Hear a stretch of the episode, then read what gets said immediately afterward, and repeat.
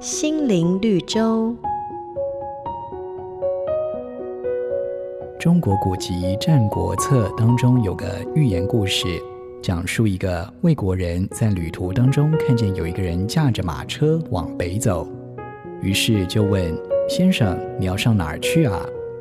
那人回答说：“我要去楚国。”魏国人告诉他：“先生，你走错方向了，楚国在南方啊。”没想到那个人满不在乎地说：“没关系，我的马。”能够日行千里，身上的盘缠也十分充裕，而且马夫的技术不错，总有一天能到达楚国的。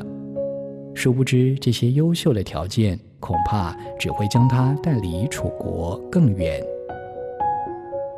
现代人的日子越来越优渥，生活当中具备着各样好的条件，但是心灵却越来越空虚，离真道也越来越远。圣经上说：“所以我奔跑不像无定向的，我斗拳不像打空气的。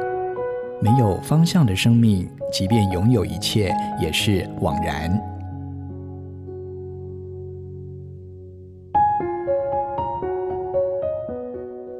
本节目由好家庭联播网、台北 Bravo FM 九一点三、台中古典音乐台 FM 九七点七制作播出。